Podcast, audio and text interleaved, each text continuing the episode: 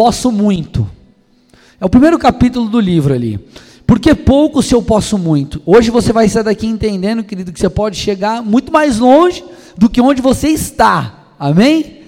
E eu creio de todo o coração que se você abrir aí, der espaço para o Espírito Santo falar com você, você vai sair daqui hoje diferente. E você vai acordar, não mais como talvez você diga, né? Puxa, vida é segunda-feira. Você vai falar, glória a Deus que é segunda-feira, porque essa semana vai ser diferente.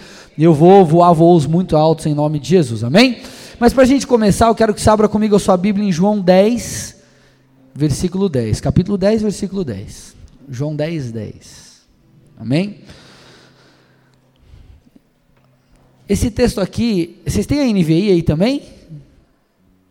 Esse eu quero o Almeida, normal, que vocês estão usando, mas depois se puder trabalhar com a NVI, me ajuda. Amém? Diz assim o texto, João 10, 10. Alguns textos eu não vou pedir para, não vou parar para você abrir, eu já vou citando, para a gente é, poder trabalhar com mais, enfim, com celeridade aqui, tá? João 10, 10 diz assim a parte B do texto: Eu vim para que tenham vida e a tenham em Repete comigo: abundância. Querido, é isso que o Senhor tem para mim e para você. Esse texto deixa claro. Deus tem para nós a abundância. Agora, quem já tinha lido esse, esse texto, é, se deparado com esse versículo em algum momento da sua vida? Deixa eu ver, levanta a mão, vamos interagir aqui.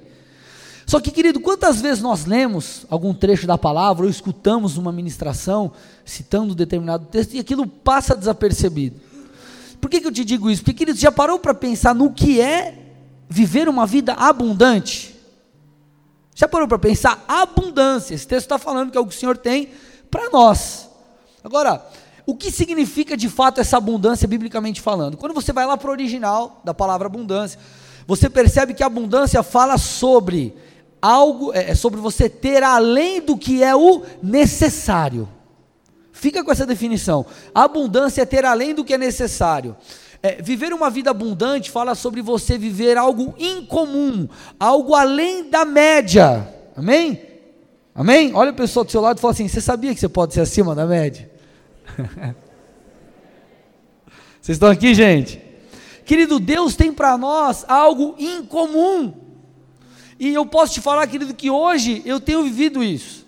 E eu quero ilustrar um pouco é, do que Deus fez na minha caminhada. Eu quero usar o exemplo ministerial, porque é algo muito do meu dia a dia, para poder de alguma forma ilustrar isso para vocês. Eu, em novembro de 2003, eu estava há poucos meses namorando a minha hoje esposa.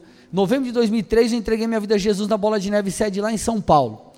Nós namoramos por sete anos, né, à distância, porque eu conheci ela lá em São Paulo, mas com pouquinho tempo de namoro, dois meses de namoro mais ou menos, ela mudou para Curitiba e nós ficávamos nesse trajeto, né? Namoro à distância e eu tinha ganhava passagem de graça da Itapemirim. Então, querida, trajeto eu sabia, né? Enfim. Então, o que acontece? Quando depois de sete anos de namoro, 2010, eu mudei para o Paraná e eu saí de São Paulo, querido, por uma palavra de Deus. Na época, minha formação é jurídica, eu sou formado em direito. Na época, eu estava trabalhando no jurídico de um banco, estava num emprego bacana.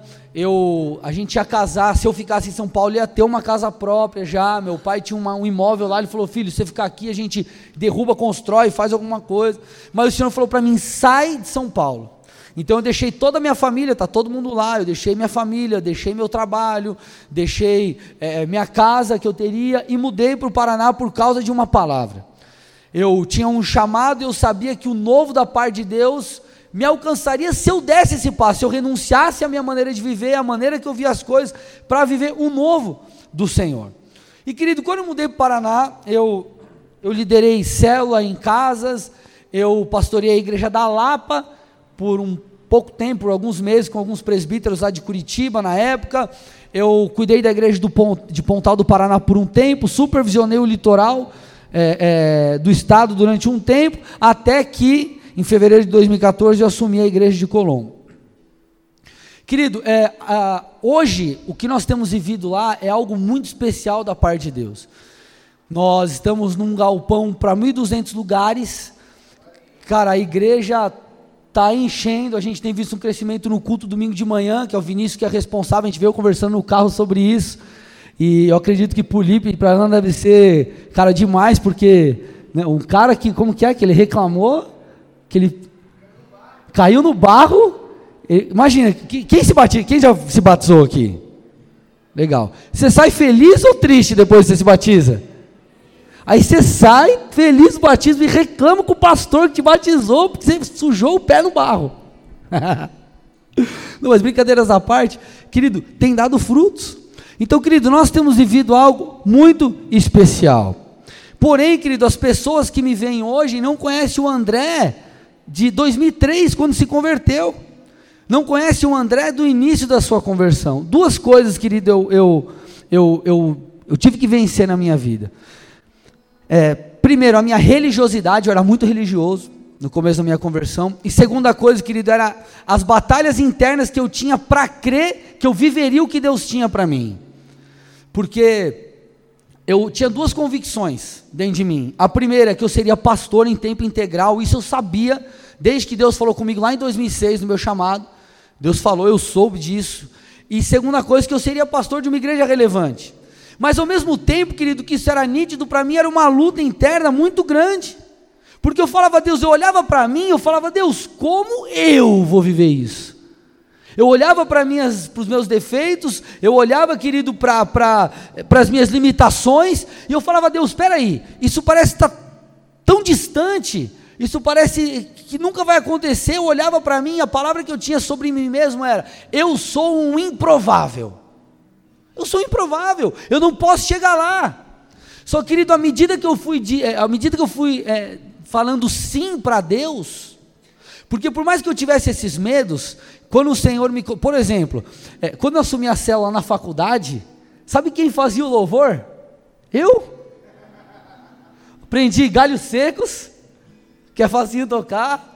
E quando você não sabe cantar, irmão, vou te dar uma dica. Você tem que dar uma dica, tipo assim, de, né? Você começa a cantar e você fala, só vocês.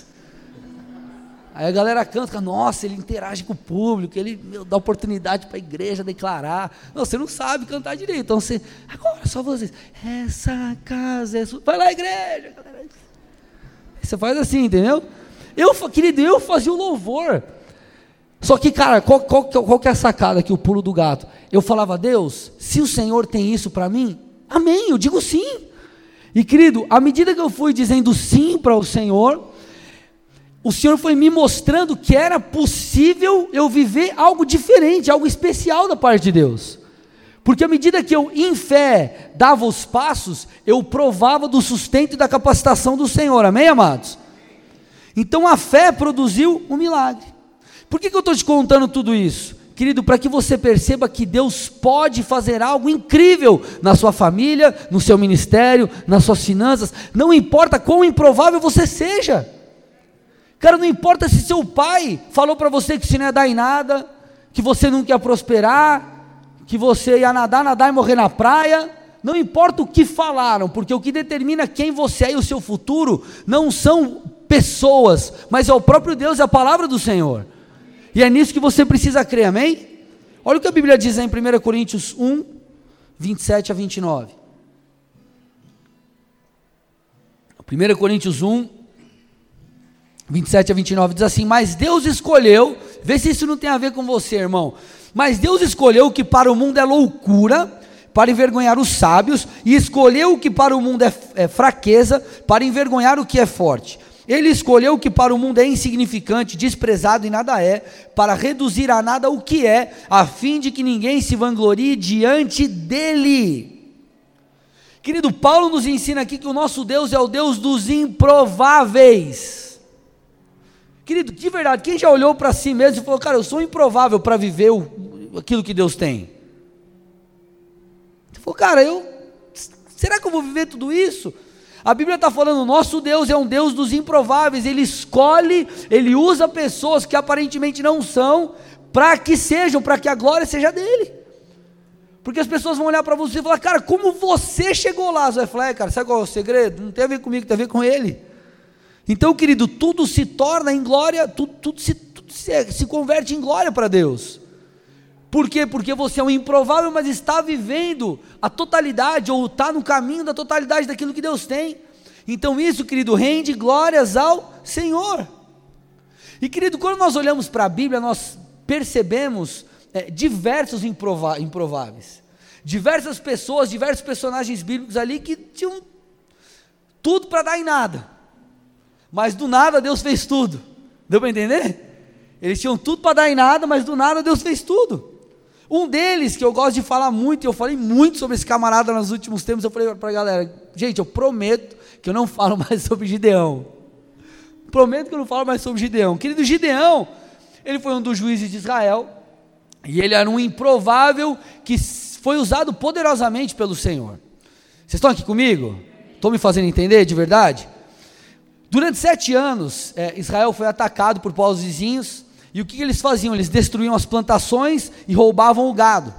E por esse motivo, obviamente, o povo empobreceu. Então eles começam a clamar a Deus por socorro. Então, quando o povo clama por socorro, Deus levanta um homem. E Deus levanta então Gideão. Só que quando Deus chama Gideão, querido, o Gideão ele não fala, não, é isso aí, Deus, estamos juntos. Fala para o anjo do Senhor, é nós, pode me enviar que vai dar tudo certo. Você vê no primeiro momento que ele olha para a sua condição e ele fala: é, é, não vai rolar. Eu não posso, como que eu vou ser essa pessoa? Esse argumento está lá em Juízes 6,15. Ele diz assim: Mas Senhor, como posso libertar Israel? Perguntou Gideão. Meu clã, meu grupo, minha família é o mais fraco de toda a tribo de Manassés, e eu sou o menos importante da minha família. Ele está falando, Deus. Como se ele falasse assim para o anjo do Senhor: oh, presta atenção, quem vocês estão escolhendo? porque eu sou um improvável, eu não sou o cara certo para essa missão. Ele não se via como alguém capaz de libertar o seu próprio povo. Mas você vê na sequência dos versículos que ele é convencido pelo Senhor, ele aceita o chamado, e você vê que esse homem com 300, é, é, você vê Gideão com 300 homens, vence um exército de milhares e milhares e milhares. Agora, querido, por que isso foi possível? porque a maneira que Gideão via a si mesmo foi transformada. Foi transformada. Ele se via como um improvável, alguém que não ia dar certo, mas o Senhor fala com ele. Então, quando ele ouve a voz de Deus, tudo muda. E querido, eu quero que você saia daqui nessa noite, hoje, crendo que Deus pode fazer algo especial na sua vida. É claro, querido, tem a renúncia, tem o preço, tem a santidade, tem tudo isso. Eu não estou eliminando isso nessa palavra, mas eu quero que você entenda que nós precisamos entender quem nós somos e o tamanho do Deus a quem servimos. Porque tem gente que fala assim: não, pastor, mas como que eu vou crer nessa verdade? Minha vida é só luta. Aí o cara sabe todos os sinônimos para luta. Pastor, minha vida está um deserto. Pastor, está tenso. Pastor, estou na peleja. Pastor, estou na batalha. Pastor, estou na prova. Pastor, estou na. E o cara tem todos os sinônimos, sinônimos para deserto. Querido, preste atenção em algo. As lutas, elas vêm e vão e elas fazem parte do processo. Mas ela não é o seu destino. Na verdade, a luta vai te conduzir para a abundância. Vocês estão aqui comigo? O seu destino é a abundância. Querido, olha para a vida de José. Meu, de verdade.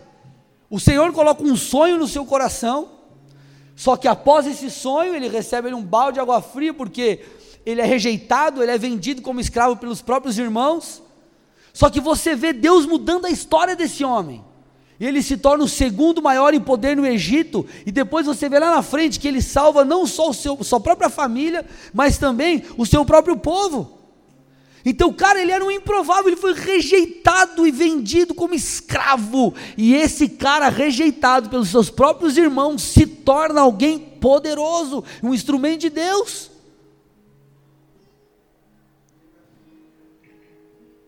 Amado, você tem que crer. Você precisa crer que Deus pode te levar a viver coisas especiais. Amado, eu não estou falando que viver com Deus é um mar de rosas. Não, agora você virou crente, se você dorme, vai bater o carro, vai um. Cara, claro que pode acontecer um milagre, mas eu estou ilustrando aqui. Não vai acontecer tragédia nenhuma, você não pega mais gripe, você não fica mais doente. Tipo, você bate na quina da cama, quebra a cama, mas seu pé não dói. Não estou falando dessas coisas, amém, amados? Passaremos por lutas e dificuldades, mas você precisa crer, amado, seu Deus é um Deus grande. Hoje é uma noite que você vai, cara, sofismas vão ser quebrados, fortalezas serão destruídas. Porque algumas pessoas falam, pastor, mas como assim? Como que eu posso ver, amado? Ei, Deus pode te usar. Deus pode mudar a história da sua família. Ah, mas pastor, ninguém nunca se formou na minha casa, você vai ser o primeiro. Pastor, na minha casa, na minha família foi só divórcio, na sua não vai ser. A partir de você, a sua linhagem, tudo vai mudar. Você tem que crer nisso. Tem que ser gerado hoje em você uma insatisfação, porque, meu irmão, porque pouco você pode muito. Pastor, que motivos bíblicos eu tenho, que respaldo bíblico eu tenho para crer que esse sobrenatural, que vai ter algo sobrenatural de Deus para me capacitar. Que motivo bíblico eu tenho para crer que eu serei capacitado pelo Senhor? 2 Pedro 1, versículo 3 diz assim: Visto como pelo seu divino poder, o que, que eu falei agora? Divino poder. poder, nos têm sido doadas todas as coisas que nos conduzem à vida e à piedade pelo conhecimento completo daquele que nos chamou para a sua própria glória e virtude. Então o texto está falando, à medida que você adquire o conhecimento do Senhor, do que Ele tem, de todas essas coisas, você começa pela fé a acessar um poder. Um poder que te capacita, porque o texto está falando, existe um divino poder que te conduz à vida. Que vida é essa? Vida Zoe. Querido, o que é vida Zoe? É vida plena, é plenitude de vida. Então existe um poder, e você está conhecendo ele hoje. Existe um poder que vai te conduzir a uma vida plena. Luta sim, batalha sim, dificuldade sim, derrota sim. Mas no final de tudo vai dar certo, que você está do lado que já ganhou. Então, amado, existe um poder que nos leva a essa vida plena. Pastor, tem um chamado pastoral, como eu vou dar conta? Cara, olha a pessoa do seu lado e fala: vai dar tudo certo, tem um poder à sua disposição. Eu não sei se o, pastor Lipe passou por isso quando ele assumiu a igreja, mas uma das primeiras coisas que eu acredito todo pastor, recém pastor que acaba de assumir algo, teme é, cara, vou pregar toda semana, como que eu vou ter, como que eu vou conseguir preparar tanta palavra, não é verdade? Você fala, cara do céu, porque eu pregava em Curitiba, o máximo que eu cheguei a pregar foi três vezes no mês. E eu falava, cara, como que eu vou fazer? Olha o pessoal do seu lado e fala, vai dar tudo certo. Por quê? Porque existe um poder à nossa disposição. Amados, alguns falam assim, pastor, mas como eu vou vencer o pecado? Pastor, estou preso na pornografia, como eu vou fazer, meu irmão? Existe um poder à sua disposição. A Bíblia diz que Ele é o Senhor que nos santifica. Experimenta fazer o que a Bíblia diz, com o rosto desvendado, contemple a glória do Senhor, se apresente diante dele com sinceridade. A glória dele vai te transformar. A não ser que você fale, Deus, eu não quero. Porque você vai se deparar com o Senhor, você o verá, você terá uma experiência com ele, você vai falar, cara, ou eu renuncio à minha vida e abro mão dos meus pecados para tê-lo, ou eu esqueço a Deus e vou viver a minha vida numa prisão.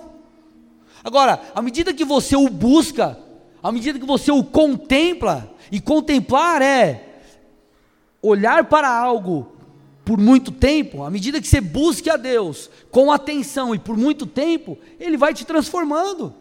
Por quê? Porque existe um poder à sua disposição. Vocês estão aqui comigo, amados? É claro, não, não adianta você ficar mistificando as coisas. Pastor, tem problema com pornografia. Cara, você não pode ter um smartphone e o celular da minhoquinha. Não, ah, não, mas cara, você não pode ter um computador, quebra. Faz igual o cara do filme lá, o, qual é a prova de fogo? A prova de fogo que ele quebra, dá um, Quem já assistiu esse filme? O cara pega e, meu, pega o taco de beisebol, arrebenta o computador. Pastor, não tem o taco de beisebol, vai na vassoura. Não tem a vassoura, pisa. Agora, eu não estou mandando você quebrar computador, tá? É, o pastor mandou quebrar computador. Estou te explicando, amado. Você precisa renunciar, não dá para mistificar. Não é tudo espiritual, você tem que fazer a sua parte. Mas existe um poder à sua disposição. Então você tem que sair daqui hoje crendo: ei, eu posso ser usado por Deus. Eu posso construir um casamento feliz. Eu posso viver uma vida financeira diferente. Agora, meu irmão, presta atenção. Não é você pode porque você é o cara. Não, pastor, esse cara sou eu e eu posso. Não é porque você pode, mas é porque ele pode e ele te capacita. Jeremias 29, 11 diz assim: Porque sou eu que conheço os planos que tenho para vocês, diz o Senhor. Planos de fazê-los fazê prosperar e não de causar dano. Plano de dar a vocês esperança e um futuro, meu irmão. Olha esse texto. Está falando que Deus tem planos de prosperidade para você, e prosperidade não é só vida financeira. Ele tem um futuro, ele tem planos de bênção para você. Agora, cara, se você está, se dentro de você habita o Espírito Santo que te ensina todas as coisas, se o teu Senhor é o Deus que tudo pode, por que não crer que você pode viver uma vida próspera e ter um futuro incrível? Cara, para mim isso é claro. Para mim isso é claro. Querido, se Deus usou tanta, tanto mal acabado, tanto mal acabado, Ele não pode usar você? Olha a pessoa do seu lado e fala assim: se Deus usou tanto mal acabado igual você, por que Ele não vai me usar?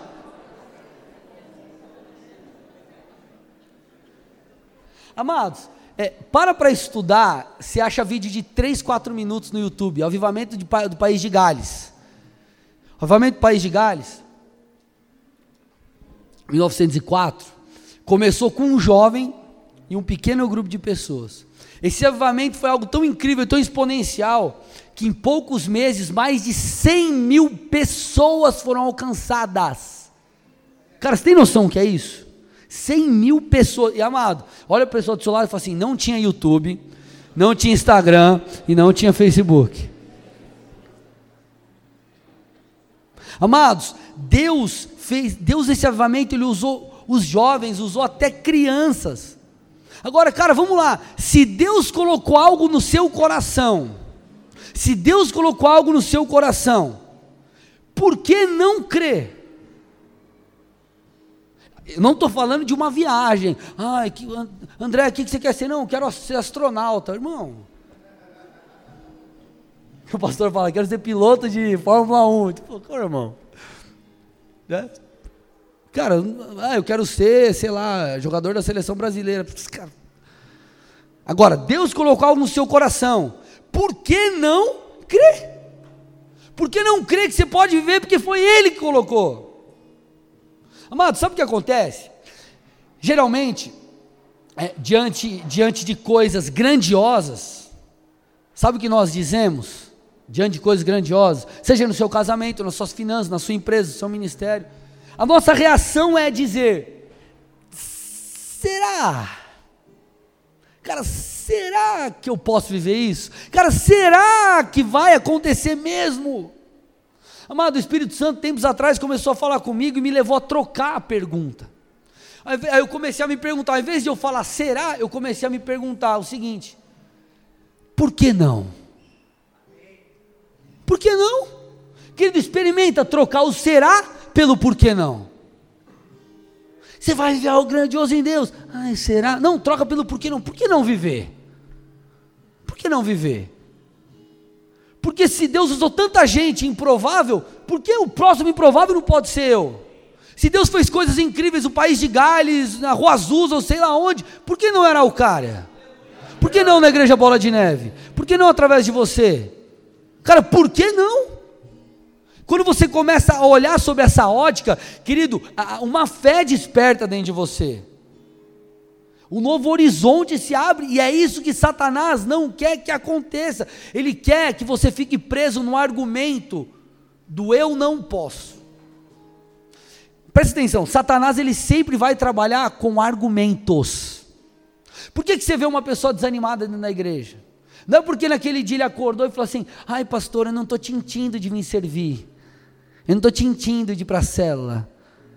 Tô, por que, que o cara desanima? Não é porque ele, é, é, naquele dia, não acordou tintindo que ele tinha que fazer alguma coisa. É porque em algum momento ele se deparou com algo, veio uma seta em sua mente, ele acreditou naquela mentira, então aquilo produziu uma reação emocional. Então esse argumento produziu essa ação negativa. E Satanás, ele vai trazer argumentos, querido, em sua mente para que você não creia que você pode viver além do que você tem vivido. Amado, eu quero que você de verdade entenda que você pode viver coisas maiores. Amado, se Deus disse que dá, dá. Hoje você tem que sair com essas mentiras destruídas, aniquiladas, quebradas da sua mente. Amado, é, nós temos muitas vezes é, fé para crer que Deus vai nos ajudar, por exemplo, pagar uma conta de luz está atrasada. Mas nós não temos fé para crer que a nossa empresa vai ter um faturamento grandioso. Preste atenção como é uma limitação mesmo que Satanás coloca. Diante de uma situação, Deus, estou com as contas, estou com o meu aluguel atrasado. Você pede socorro a Deus, sim ou não? Deus me ajuda, Deus move, você fala com fé. Porque você crê que Deus pode te ajudar a pagar 3 mil reais que está devendo de aluguel.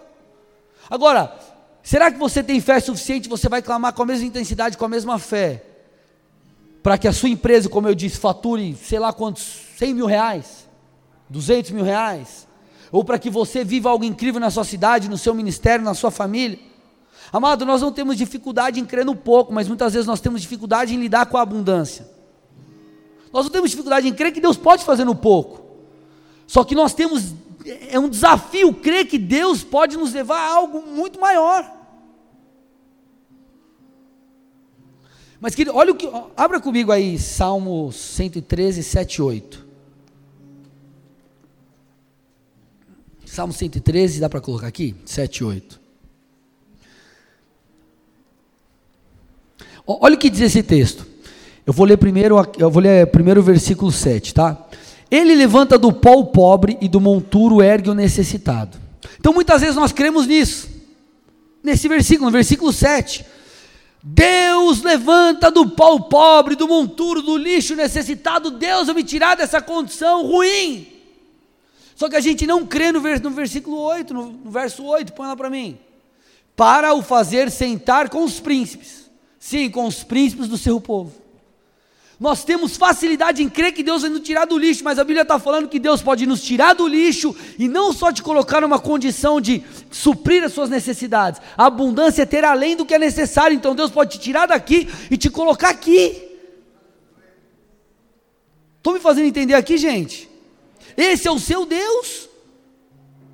Qual que é a questão? Precisamos vencer as batalhas em nossa mente. Porque, querido, convicção é, fé fala de convicção. E convicção fala de argumentos, fala daquilo que você crê, e crer passa pela sua mente. Então nós precisamos aprender a vencer essas batalhas. Como o pastor falou, cara, essas vozes virão.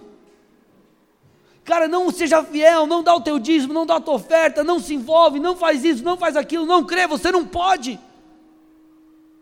E dessa forma, querido, ele vai criando fortaleza na sua mente. Olha o que diz 2 Coríntios 10, 4 e 5. Porque as armas da nossa milícia não são carnais, e sim poderosas em Deus. Olha o que diz agora: para destruir fortalezas, anulando nossos sofismas e toda altivez que se levante contra o conhecimento de Deus, e levando cativo todo pensamento à obediência de Cristo. Querido, nós precisamos ter os nossos pensamentos levados, eles precisam ser levados cativos à obediência de Cristo. O nosso, é, é, a, o nosso, nós temos que estar fundamentados na palavra de Deus, levando cativos os pensamentos. Por quê? Porque se nós permitirmos que a nossa mente seja infectada com essa incredulidade, vai ser criado em nós uma fortaleza e a gente não vai conseguir crer. O que é um sofisma? O texto fala aqui, anulando nós sofismas. O que é um sofisma? Querido, sofisma são pensamentos contrários à vontade de Deus. É, funciona mais ou menos como uma lógica do mal, como uma lógica satânica. Então, como que cria essa fortaleza que gera incredulidade em você? Lembra que eu falei que Satanás trabalha com argumentos? Amém? Estou me fazendo entender, gente? Amém?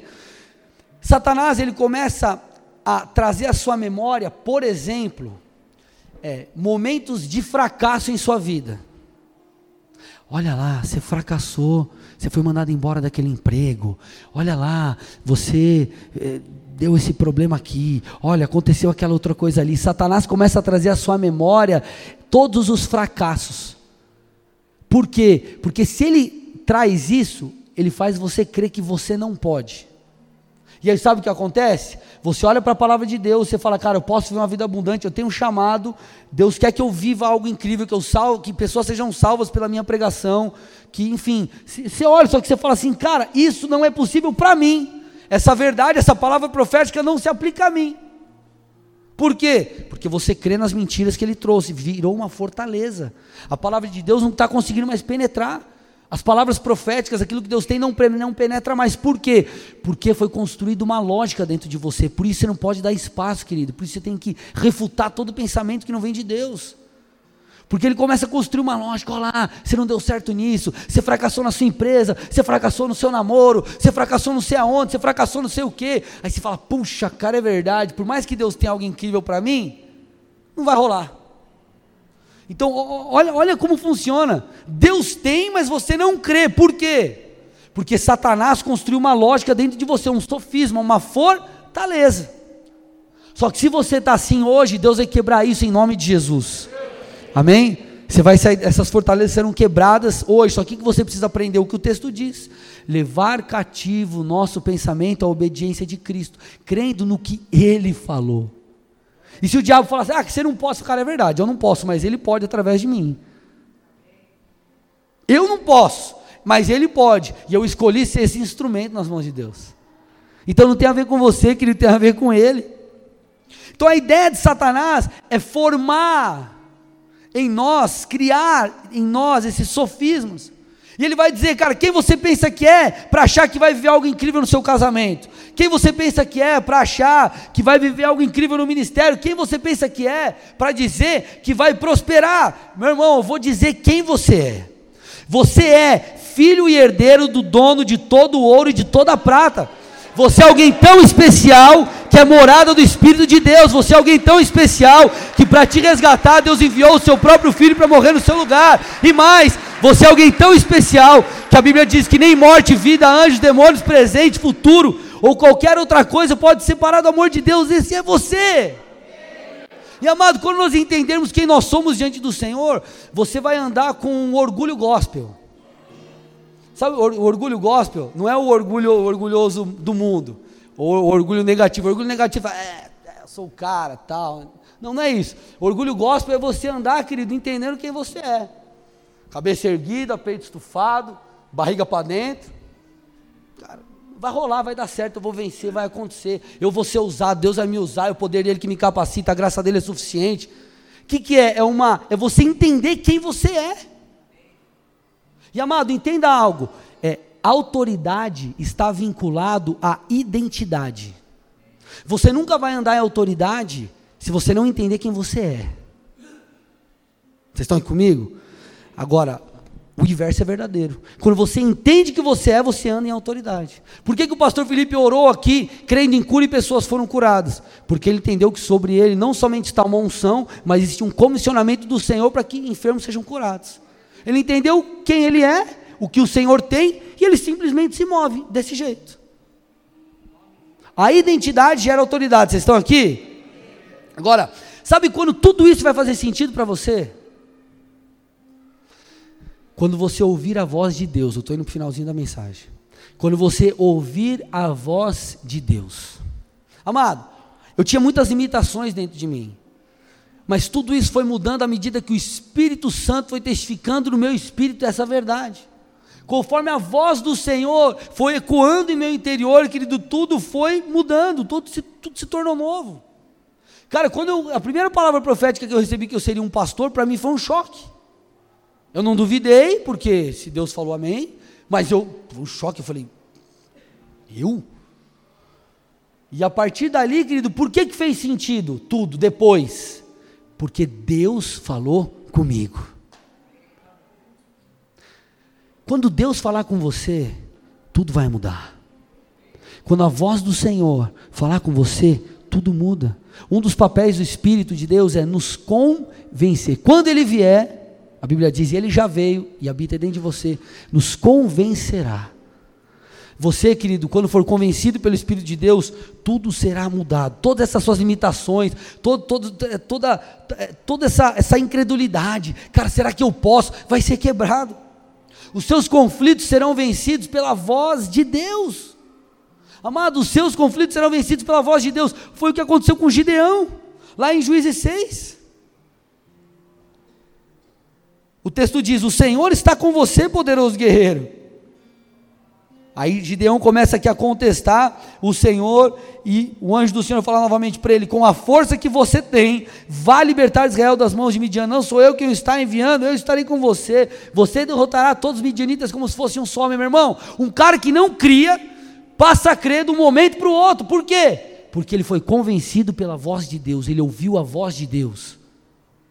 E é isso que eu quero nessa noite: que você permita que o Espírito Santo pegue essa palavra e se torne uma realidade dentro de você, porque os seus conflitos serão vencidos pela voz de Deus. É o que o salmista queria dizer lá no Salmo 29. Põe para mim, Salmo 29, do 4 ao 8. Se tiver como colocar NVI. Estou indo para o finalzinho, amém, gente? Salmo 29, 4 a 8. Olha o que o texto diz: A voz do Senhor é. Que está escrito? A voz do Senhor é poderosa. A voz do Senhor é majestosa. Olha agora. A voz do Senhor quebra os cedros. O Senhor despedaça os cedros do Líbano. Ele faz o Líbano saltar como um bezerro, o Sirion como um novilho selvagem.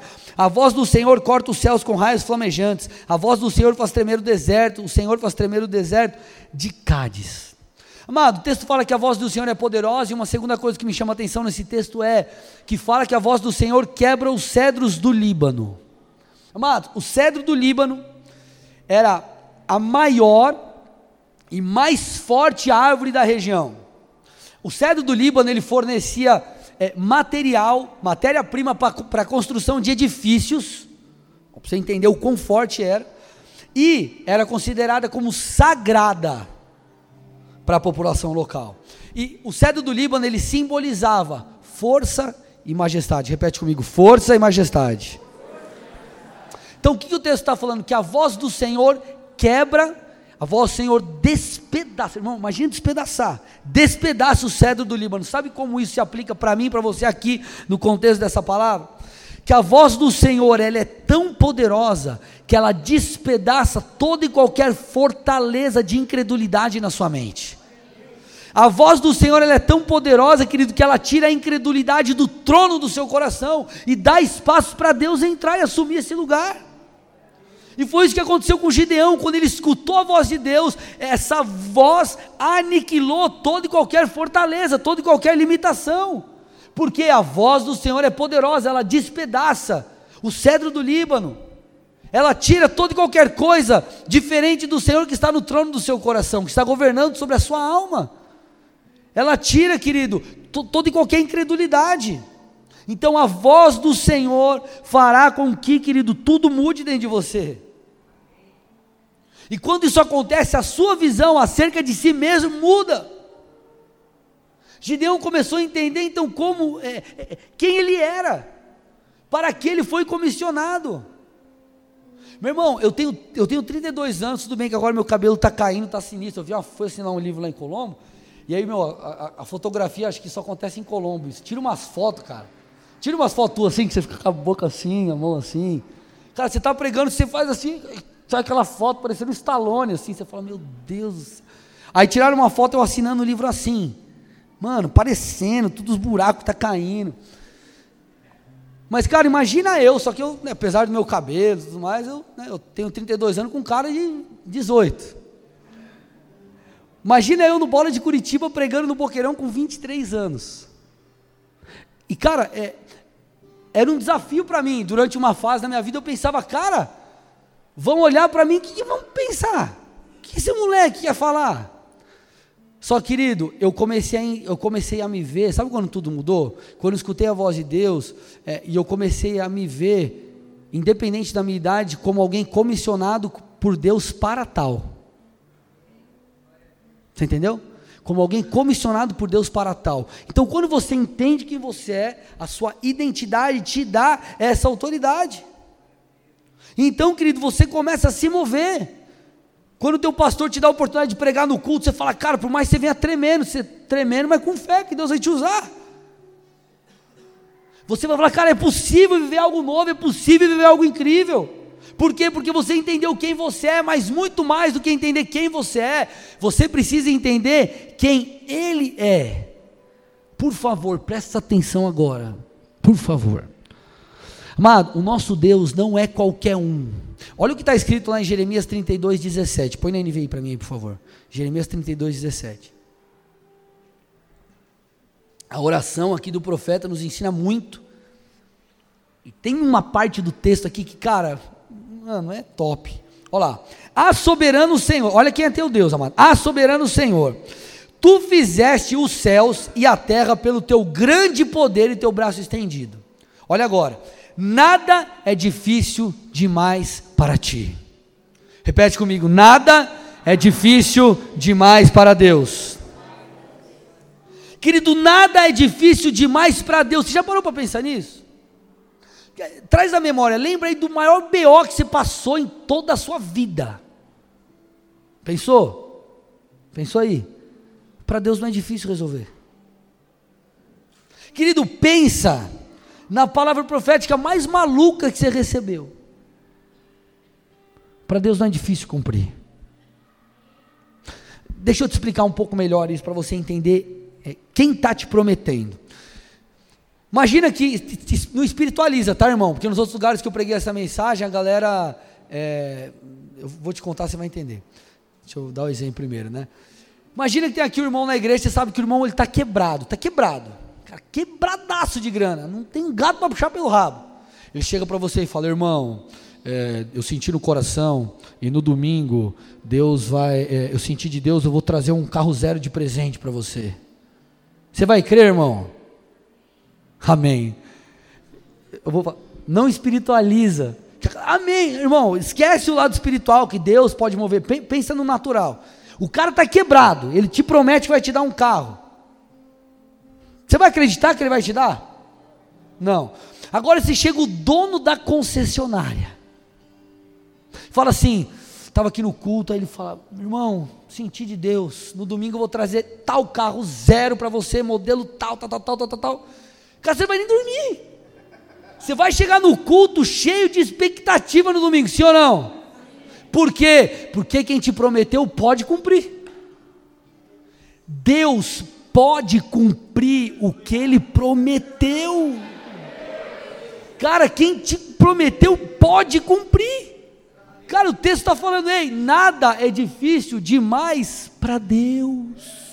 Nada é difícil. Então Deus é esse cara da concessionária que pode te dar o carro. E ele prometeu, ele vai cumprir. Cara, quem já fez uma promessa que não cumpriu?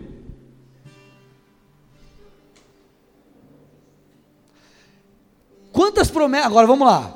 Quantas promessas você não fez e você falou, mano, por que, que eu prometi isso? Não tinha como eu cumprir. Não é verdade? Você promete na emoção. E depois você fala, mano, me amarrei com isso, cara. Me lasquei, não posso cumprir. Deus não faz isso. Deus não mente. Deus pode. Nada é difícil demais para Ele. Então, se Ele prometeu, meu irmão, você pode agarrar nisso com segurança que Ele vai cumprir. Agora, para tudo isso acontecer, para a tua vida mudar e você, cara, se tornar um indignado, você precisa crer nisso. Você precisa entender que existe um futuro promissor à sua frente. Se você deixar Deus falar com você, tudo vai mudar. Esse aqui, querido, foi o primeiro capítulo do livro. Porque pouco se eu posso muito. Agora, nos outros capítulos do livro eu falo como, porque aí você precisa obedecer alguns princípios, cumprir com algumas coisas, e no restante do livro eu falo sobre isso, princípios que você precisa cumprir para saber o como, como chegar lá. Por que pouco se eu posso muito? Legal, entendi, crie, tenho essa convicção, agora o que, que eu faço? Então, querido, eu quero de verdade, com todo o meu coração, que você entenda que você pode viver algo melhor. Pastor, já estou vivendo algo incrível, querido. Creia que é só o começo. Se você não tem vivido uma vida zoada, meu irmão, Deus pode te levar a algo incrível, algo melhor. O apóstolo tem falado sobre isso no Instituto Global. Ele falou, cara, sabe por quê que a gente vai viver aquilo que Deus tem? Porque a gente crê. E é simples assim, porque você crê. Porque você tem aquela visão. O Senhor falou com você, meu irmão, de verdade. Eu não estou falando aqui, não estou contando uma história. Ah, eu quero ser um astronauta, eu quero ser. Cara, se Deus prometeu algo para você, está algo escrito na Bíblia, por que não crer? Creia, Deus pode cumprir. Se você sair com essa palavra, se você sair daqui hoje com essa palavra no seu coração, é, é, sair como verdade mesmo, deixar ela se tornar uma verdade. Meu irmão, a mudança da sua vida, o avanço, será questão de tempo. Feche seus olhos, cubra sua cabeça em nome de Jesus. Eu quero aqui orar, em primeiro lugar, por você que está visitando essa igreja Cara, pela primeira vez. Talvez você acredite que chegou aqui por coincidência. Ah, não, é coincidência. Alguém me convidou e acabei caindo aqui de paraquedas. Meu irmão, Deus não trabalha, não existe coincidência. Se você está aqui, é porque Ele queria que você estivesse. É porque Ele queria que você estivesse. Ele quer que você saiba quão amado você é. Essa mensagem ela é uma mensagem de esperança e na verdade o evangelho é uma mensagem de esperança. O evangelho é uma mensagem de esperança e o Senhor quer que você entenda que não importa o buraco que você se enfiou, ele é poderoso o suficiente para te tirar. E antes de qualquer é, bênção ou questão é, externa que você possa ter, o maior presente, o maior privilégio que nós temos é a plenitude interior, é conhecer a Jesus e se tornar é, é, é, e ter um relacionamento com o Filho de Deus, com o nosso Criador. E eu quero te dar essa oportunidade agora. Não estou falando que você tem que se tornar membro da Igreja Bola de Neve, ou que agora, não, eu vou ter uma carteirinha e não sei o que. Não, não, não. Eu quero te dar a oportunidade de ter um encontro com aquele que te criou e aquele que te trouxe aqui. E se nessa noite você diz assim, pastor, eu reconheço, eu sou pecador, eu tenho falhas, mas eu quero Jesus. Eu quero viver algo novo na minha vida. Se você é essa pessoa, querido, Levante uma de suas mãos aí no seu lugar. As luzes estão apagadas, é para não te constranger. Eu não vou te chamar aqui na frente, todos os olhos fechados, cabeça baixa. Dê um sinal para Jesus. É uma atitude de fé. Levante uma de suas mãos aí no seu lugar. E além, além de ter levantado uma de suas mãos, repete uma oração comigo. Diga assim: Senhor Jesus, nessa noite eu me arrependo. Eu te peço perdão por todos os meus pecados. Mas eu te peço também, me leva a uma vida nova.